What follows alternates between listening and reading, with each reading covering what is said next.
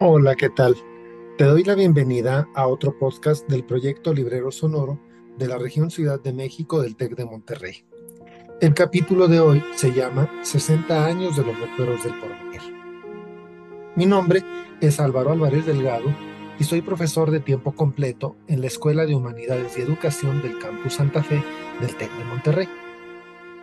Desde hace tiempo leo, releo y estudio la obra de lo que he dado en llamar escrituras doblemente marginadas, es decir, las que tanto el público lector como la academia han ido olvidando, quizás involuntariamente. Dentro de ellas ubico la propuesta literaria de Elena Garro y en esta ocasión voy a contarte un poco acerca de su mayor creación, la novela Los Recuerdos del Porvenir, que como ya se anunció en el título del programa, en este 2023 cumple 60 años de haber sido publicada por la editorial Joaquín Mortiz, además de haber sido recientemente revisada por un servidor y republicada por la editorial Alfaguara. Desde mi perspectiva, algunos prejuicios, biográficos y literarios principalmente, han impedido que disfrutemos y valoremos esta novela. Hasta ahora, la tendencia consiste en verla como un hecho aislado o encasillarla en el realismo mágico al que la propia autora rechazó pertenecer. O bien, siguiendo canónicas líneas de lectura que no siempre son las que nos permiten contemplarla en su verdadera dimensión. En esto último, hay que destacar aspectos tan a la vista como el nombre de la novela, la forma en que está estructurada y por mencionar un ejemplo concreto, la importancia de la repetición de algunos términos empleados para ofrecer una novela de magistral manufactura. Entonces, comencemos. Hacia 1963, Elena Garro ya no era conocida solamente por ser la enigmática, sensible, ingeniosa, letrada y crítica esposa de Octavio Paz. Para entonces, ya había dado a notar que era una mujer de armas tomar, vía sus reportajes y entrevistas para revistas, así como por una aguda crítica hacia una escandalosa novela titulada nada más y nada menos que La región más transparente. Ya había debutado como dramaturga con los reconocimientos del público, la crítica literaria y la crítica académica, además de haber publicado seis obras de teatro dentro de la colección ficción de la Universidad Veracruzana. Sí, hablo de un hogar sólido, claro, también ya había ido dando a conocer su producción cuentística, aunque a cuentagotas. Que si el árbol, que si Perfecto Luna, el día que fuimos perros, o bien nuestras vidas son los ríos. Si su labor periodística había revelado su visión crítica y su intrepidez para llamarle a las cosas por su nombre, al tiempo que se entreveían una curiosidad desbordante y una sutil faceta de investigadora, por su parte, en su producción dramática, tanto el público como la crítica advirtieron desde el inicio un sólido conocimiento de la tradición que le permitió ingresar a la dramaturgia mexicana con una característica de ruptura y renovación, con un equilibrio casi perfecto entre la prosa y la poesía. Elena Garro ofrece un teatro profundo, de búsqueda con hallazgos sólidos, vanguardista, sensible, mágico sobre todo.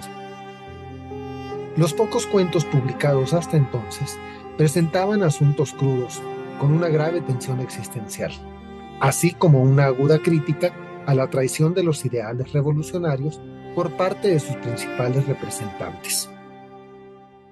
Todo esto podría ser englobado en una frase un tanto que Diana. La propuesta literaria de Elena Garro contiene agudeza y arte del ingenio. Hacia 1963, el ámbito literario mexicano tenía en mente a Pedro Páramo, a Balún Canán, a Yo Soy Mi Casa en su versión novela, hay que aclarar también. Ese mismo año se publicó también en Joaquín Mortiz, inaugurando la legendaria serie El Volador, La Feria, novela de Juan José Arreola, con la que se haría acreedor del premio Javier Villaurrutia junto con Elena Garro y Los Recuerdos del Porvenir novela que sí, es cierto, fue promovida por Octavio Paz para su publicación. en la editorial, al tiempo que se retiraba del comité de premiación del Villarrupia para evitar cualquier posible conflicto de interés. Todas las novelas que menciono tienen rasgos en común con los recuerdos del porvenir, y muy concretamente Pedro Páramo y la que desarrollan visiones históricas, críticas, donde la prosa y la poesía van de la mano, no tanto de sus autores, claro, como de las sociedades y personajes que retratan. Además, en las tres novelas, Comala, Zapotlán el Grande e Ixtepec, dejan de ser simples escenarios para convertirse en relatores de ciertas historias, de las vidas de ciertos personajes que han albergado, solo que en los recuerdos del porvenir, Ixtepec es la voz cantante o contante desde que comienza la vida. Además de esta breve contextualización que considero muy necesaria, hay que precisar que Los Recuerdos del Porvenir es una novela compleja, tanto como lo son respectivamente las dos novelas mencionadas de Rulfo y de Arreola, que son el contexto en el que inmediatamente habría que ubicar la novela de Elena Garro, más que forzar su inclusión en la corriente del realismo mágico, a la que sí pudo haber aportado determinados elementos sustanciales como también pudo haberlo hecho Rulfo con Pedro Páramo. Pero al final y en su individualidad, estas dos novelas y la de Arreola son, para decirlo con estos términos, harina de otro costal, debido a su singular manufactura. Tan singular que resulta imposible destacar todos sus aportes en un solo podcast. Así que me limitaré a señalar algunos de ellos con la intención de proponer nuevas vías de lectura que permitan valorar mejor a una de las grandes producciones de la novelística mexicana. Vamos a comenzar por el paradójico título de la. Mucho se ha especulado que si se trata del nombre de una cantina de la Ciudad de México frecuentada por intelectuales en los años 50 y 60, o bien que si era el nombre de una cantina de un pueblo. Creo que esto está de más. Y que sea cual sea el caso, el título subraya el interés de Elena Garro por el arte popular, expuesto tanto en sus piezas teatrales como en los cuentos. La señora contaba con un oído privilegiado que le permitía no solamente apreciar, sino retener y compartir literariamente aspectos varios del habla popular, citadina y de pueblo que conste. Sin embargo, el título sugiere un algo más, de proporciones filosóficas. ¿Qué hay en la frase los recuerdos del porvenir? Parafraseando a T.S. Eliot, podríamos recordar que el presente y el pasado se unen en el futuro, aunque no es así como presenta el tiempo Elena Garro. Sin embargo, resulta un valioso punto de partida. Para ella, el fugaz e inaprehensible presente es, desde el momento en que ocurre, una memoria para la posteridad. Aunque puesto así, resulta bastante pretencioso y hasta ininteligible. Siempre es mejor la poética sencillez del título. El presente, que existe y no, constituye a la larga los recuerdos del porvenir. Y aquí hay que poner mucha atención. No es la primera, ni será la última, como tampoco la única, alusión al tiempo en la obra de Elena Garro. Basta remitir a su primer libro de cuentos, La Semana de Colores, donde el tiempo experimenta un significativo desorden. O bien, tanto al título como a las obras de su primer libro de teatro, Un hogar sólido. El paso del tiempo es una de las motivaciones centrales de la propuesta literaria de Elena por un lado. Por el otro, hay que señalar que no se ha indagado, o al menos no lo suficientemente, acerca de la influencia y los posibles paralelismos de la concepción del tiempo en la obra de Elena Garro y las propuestas filosóficas de Henri Bergson. Aquí hay mucho eh, trabajo por hacer. Ixtepec y sus habitantes, durante la Guerra Cristera, habitarían así la, la ilusoria eternidad de un presente donde todo se repite, y al mismo tiempo se degrada, donde pareciera que tanto las historias como las palabras están ahí para ser usadas y repetidas por sus habitantes hasta vaciarles su significado.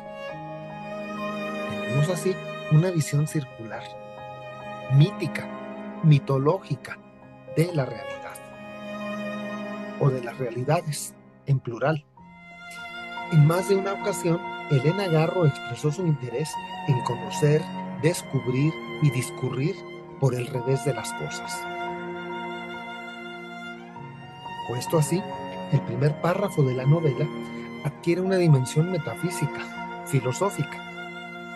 Cito, aquí estoy, sentado sobre esta piedra aparente. Solo mi memoria sabe lo que encierra. La veo y me recuerdo. Y como el agua va al agua, así yo, melancólico, vengo a encontrarme en su imagen cubierta por el polvo, rodeada por las hierbas, encerrada en sí misma y condenada a la memoria y a su variado espejo. La veo, me veo y me transfiguro en multitud de colores y de tiempos. Estoy y estuve en muchos ojos. Yo solo soy memoria y la memoria que de mí se tenga. Cierro la cita. El melancólico comienzo insiste en la memoria, en el recuerdo, en el polvo, las hierbas, el encierro, la condena. Es decir, en el abandono y la ruina en que se halla Ixtepec, luego de haber gozado de una edad de oro que, debido al paso del tiempo, se ha degradado y seguramente seguirá siendo. Destaca también en este comienzo la voz narradora, cuya sugerida identidad será convenientemente develada unas páginas más adelante y sabremos que es el propio Ixtepec quien cuenta, quien nos comparte algunas de las historias que en un momento fueron su presente y que ahora son memorias para él. No sucede así con la enigmática piedra aparente, cuya sugerida identidad será develada muchas páginas más adelante, exactamente al final de la novela. A diferencia de la Comala rufiana, que ha sido comparada ya sea con el purgatorio o bien con el infierno, Ixtepec no deja lugar a dudas.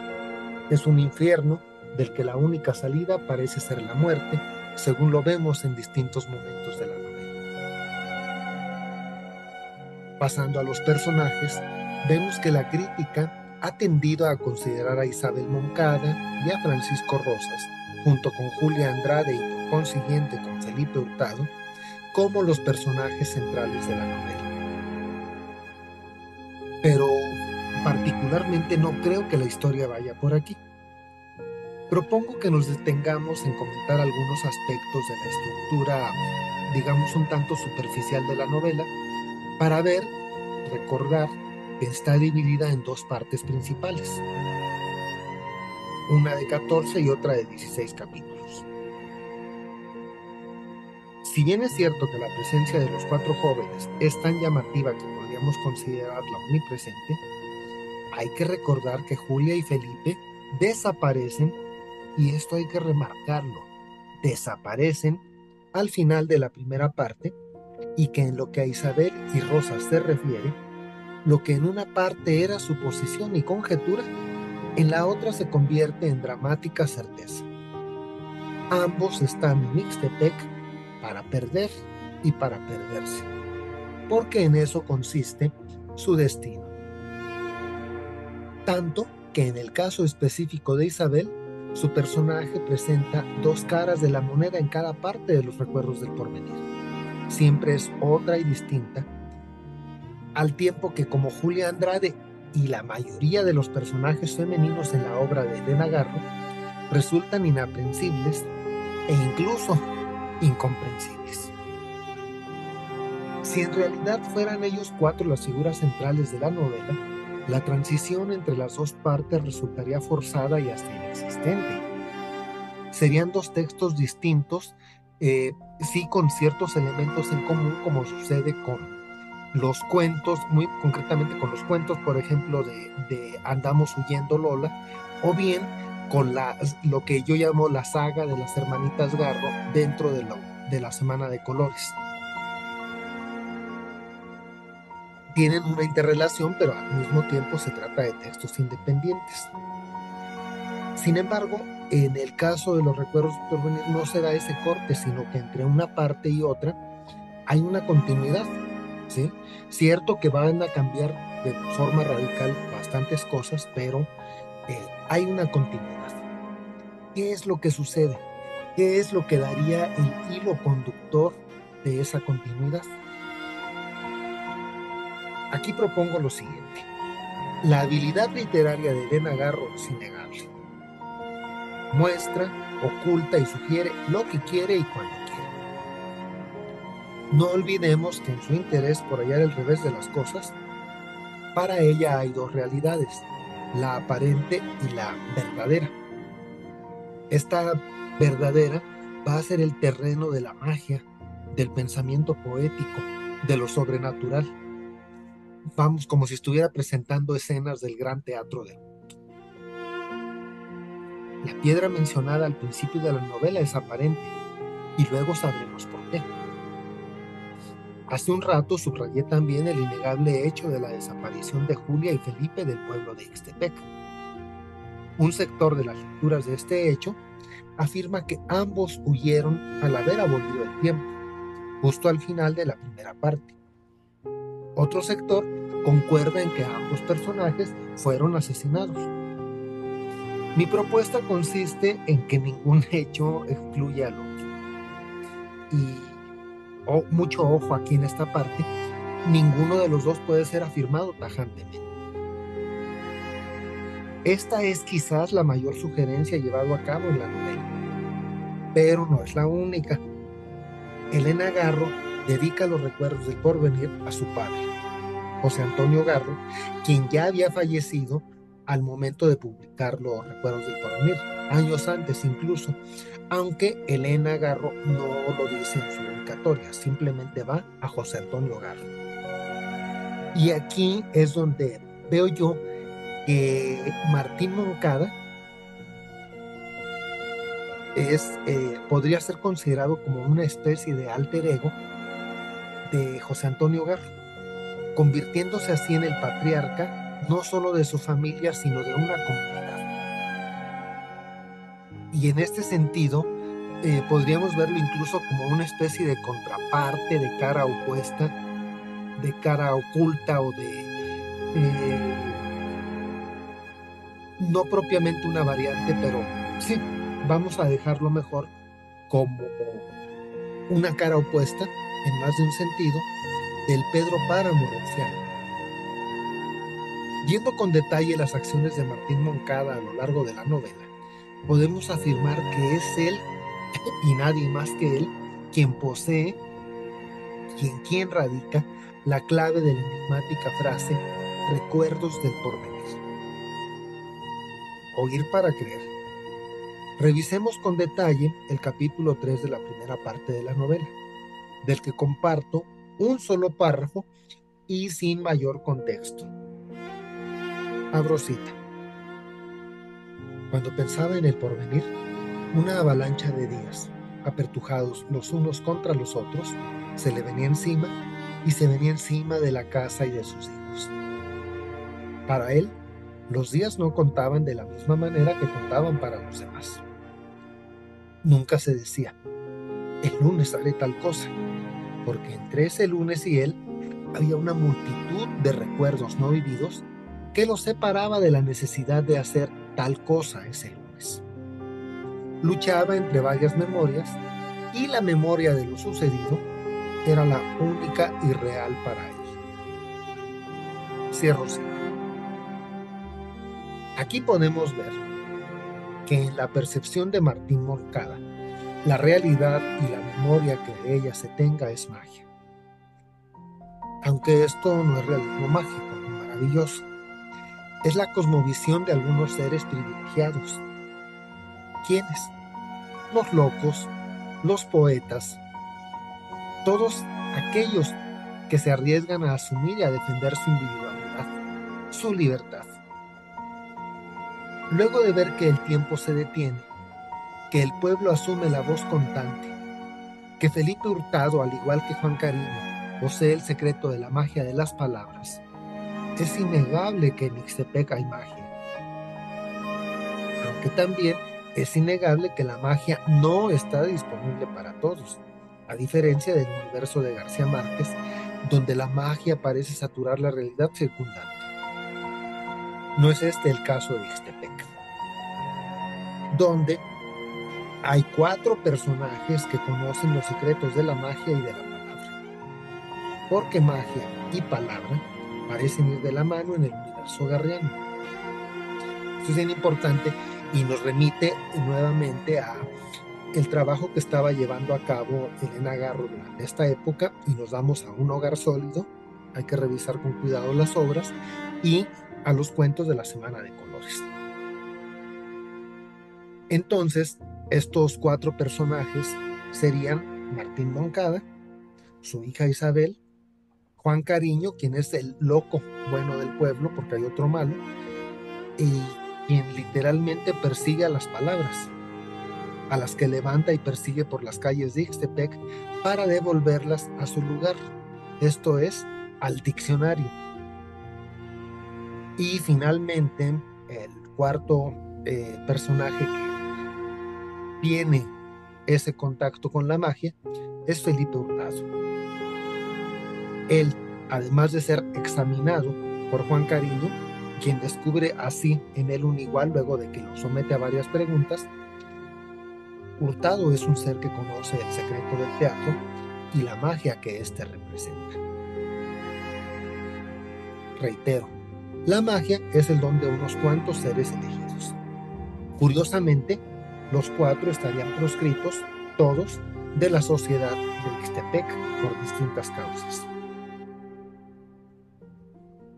En lo referente a la concepción circular de la realidad circundante, conviene señalar que desde el principio de la narración hay una idea que planea sobre el pueblo. ¿Cuál es? Algo va a pasar. Aunque nunca sabemos exactamente qué. Y cuando algo pasa, no podemos precisar que sea en efecto ese algo que iba a pasar. Para verlo con mayor detalle y con un ejemplo concreto, podemos trasladarnos al capítulo 9 de la segunda parte de la novela. Eh, aclaro que puede contener algunos spoilers, pero pues no van con la intención de fastidiar, sino de incitar a la lectura de la novela. Luego de la partida de Julia, Rosas aumenta su maltrato y desprecio hacia Ixtepec y sus habitantes. Para colmo, el plan para ayudar en su huida al sacerdote del pueblo fracasa, con lo que la espada de Damocles que pendía sobre el pueblo cae. Y hay que ver los destrozos que hace. Entre los principales afectados se encuentra la familia Moncada. Nicolás es aprisionado por Rosas quien a su vez pretende sustituir a la ausente Julia con Isabel. Y Juan, el menor de los hermanos, muere la misma noche de los hechos, que es el de aquella mágica cena de la cual nadie puede escapar. Nadie puede salir. Salvo el caso de Isabel, Martín y Ana, sus padres, desconocen lo que haya podido suceder con sus hijos. Vamos ahora sí al capítulo 9 de la segunda parte. Cito. Martín, quiero saber qué fue de mis hijos.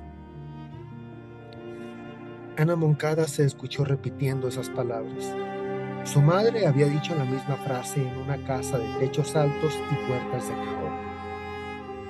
Un olor a leña ardiendo y un viento colándose por las rendijas de la ventana se confundió en su memoria con la habitación en la que parpadeaba una veladora. La revolución acabó con su casa del norte. ¿Y ahora? ¿Quién acababa con su casa del sur? Quiero saber qué fue de mis hijos, decían las cartas de su madre. Las muertes de sus hermanos le llegaron a Ana en fechas escritas por la mano de Sabina su hermana más joven. Cierro cita. Tenemos aquí un ejemplo, no el primero ni el único, de esa idea cíclica de repetición. No solo de la realidad de la novela, sino de nuestra realidad como país. Al día de hoy, el quiero saber qué fue de mis hijos es el principio y el fin de la labor de las madres buscadoras, para quienes sus hijos son cadáveres, no muertos, distinción que también es tratada en la novela. Qué pena, pero el tiempo gana. Eh, hay que eh, cerrar, por lo menos momentáneamente, estos comentarios. Y para terminar, diré que apuesto por, para los recuerdos y por venir, apuesto por la lectura textual, esa que nos lleva a ver con lupa todas y cada una de las palabras contenidas en la Palabras, frases, expresiones, acciones, personajes, escenarios en el entramado que representan y utilizo a, propósito el término entramado porque es uno de los encantos de los recuerdos del porvenir. Eh, no sabemos a ciencia cierta cuál de todas las historias que presenta puede ser la principal. Entonces, pues, eh, aprovechemos y leamos, ¿no? Los recuerdos del porvenir es un retablo, una especie de moralidades que se escenificaban eh, fuera de los templos eh, durante, bueno, durante y a partir de la Edad Media, que eran como una especie de termómetro social. En este caso, eh, las moralidades de los recuerdos del porvenir eh, toman como pretexto la guerra cristera. Pero a partir del tratamiento que le da Elena Garro a todos los personajes y las acciones que presenta, eh, revela también las estructuras sociales de México. De un México profundo en su civilización y en su barbarie pero detenernos en este punto sería motivo de otro podcast, pero eh, eso lo dejamos para después. Por ahora, agradezco infinitamente tu amable escucha, eh, me despido y seguimos en contacto. Mil gracias y hasta luego.